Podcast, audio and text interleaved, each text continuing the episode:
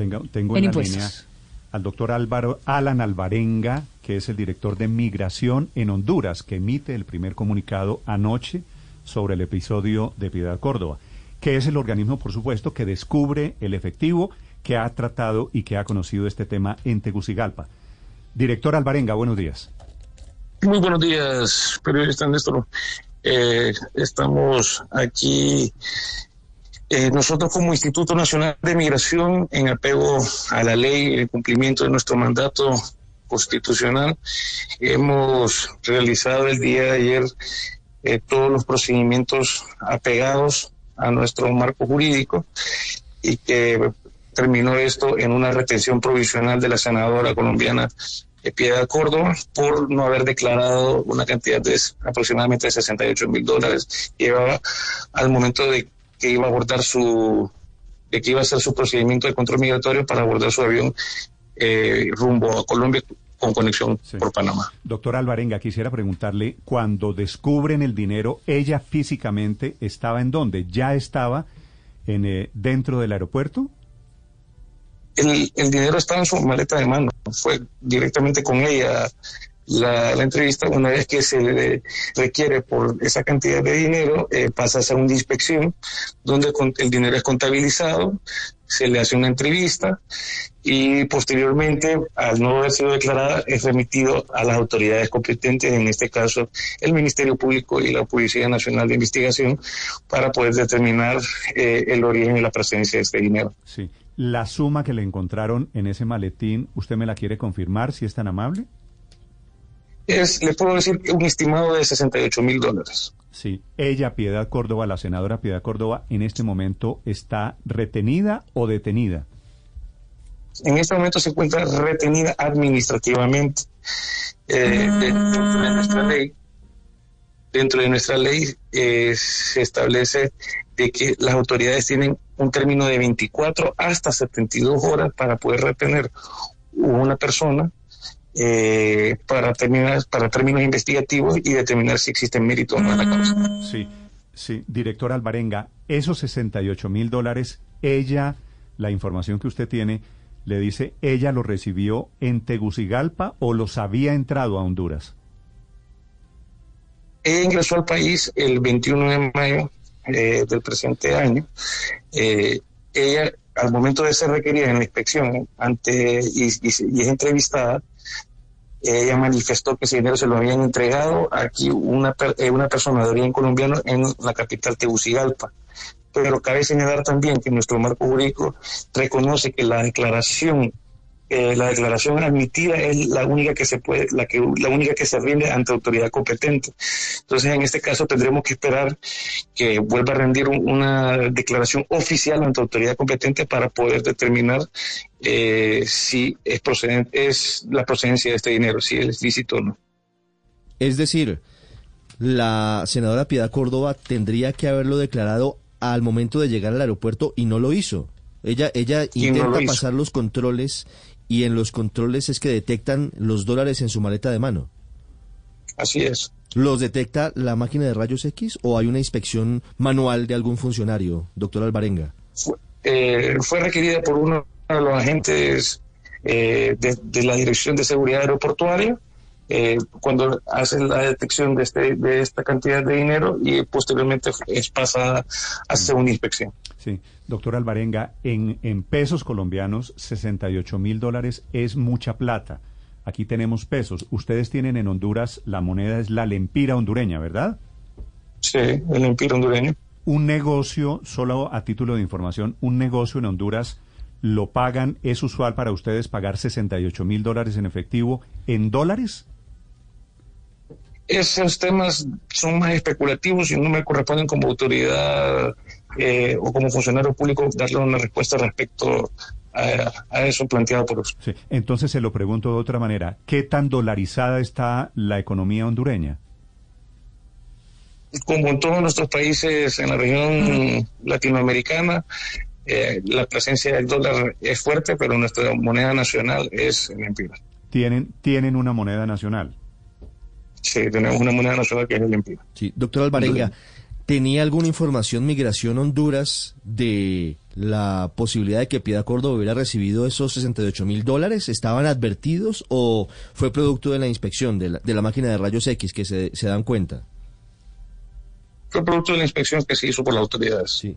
¿La explicación de Piedad Córdoba no fue suficiente para ustedes y por eso termina retenida?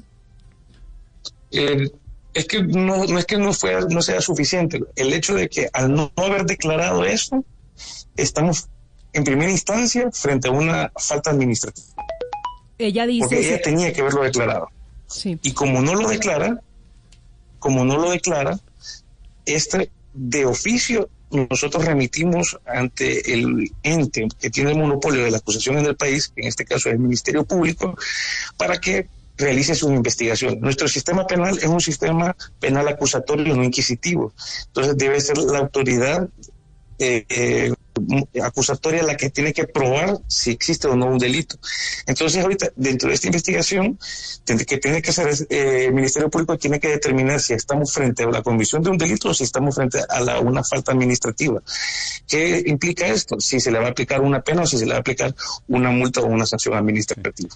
Y si es un delito, es, es un delito que se llama como o que está castigado de qué manera en el Código Penal de Honduras dependiendo de la calificación que le dé, dependiendo de la calificación que le dé el Ministerio Público, eh, se podría determinar qué cantidad eh, sería la pena respecto a esto, pues, pero es muy pronto para poder decirle respecto a algún tipo de delito específico. Sí, señor Alvarenga, usted habla de un término de entre 24 y 72 horas para poder solucionar este tema de la señora Piedad Córdoba. ¿Qué pasa si el empresario no se presenta o se la cambio? Si el empresario se presenta y no logran argumentar o sustentar eh, la legalidad de ese dinero.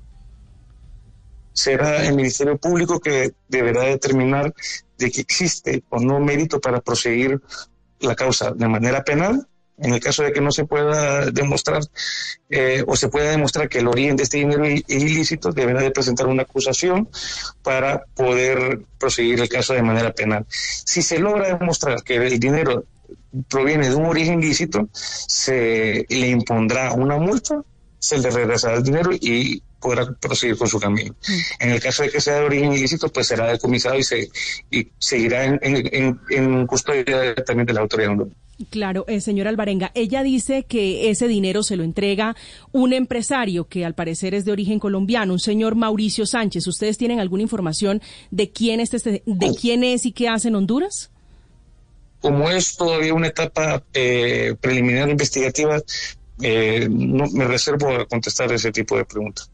Sí. Sí.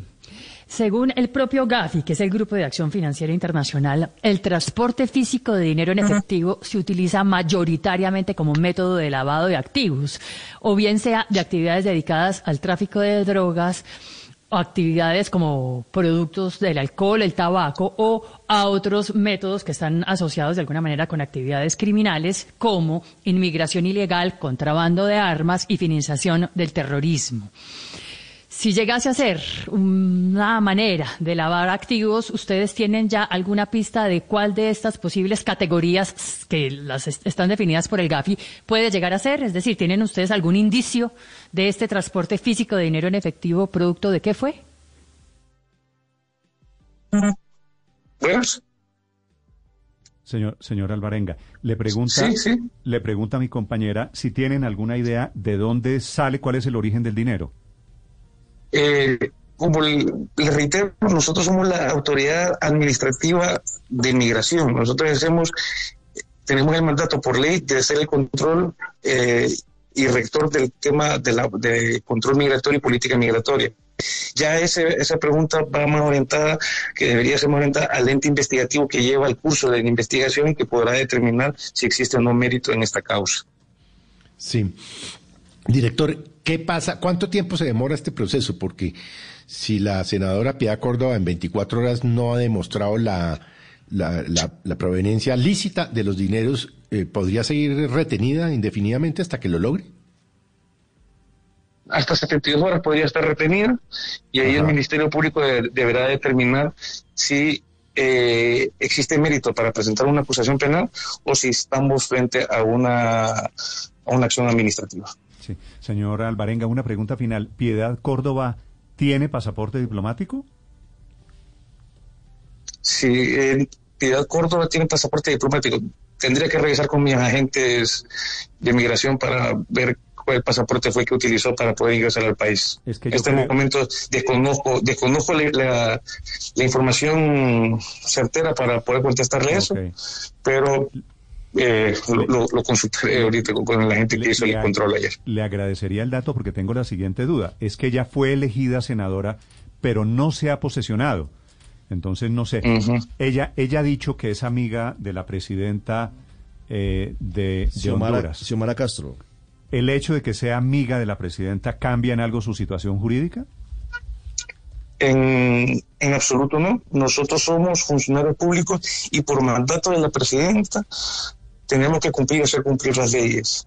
Eh, esto, eh, que la, instrucción que nos ha dado la presidenta es realizar todos los procedimientos en apego a la ley con transparencia y con eficiencia, sin importar a, quién sea la, persona que se aplique. Entonces, en el marco de, de, esto, pues nosotros como institución no tenemos nada que esconder y hemos actuado en apego eh, a nuestro mandato ah, eh, legal.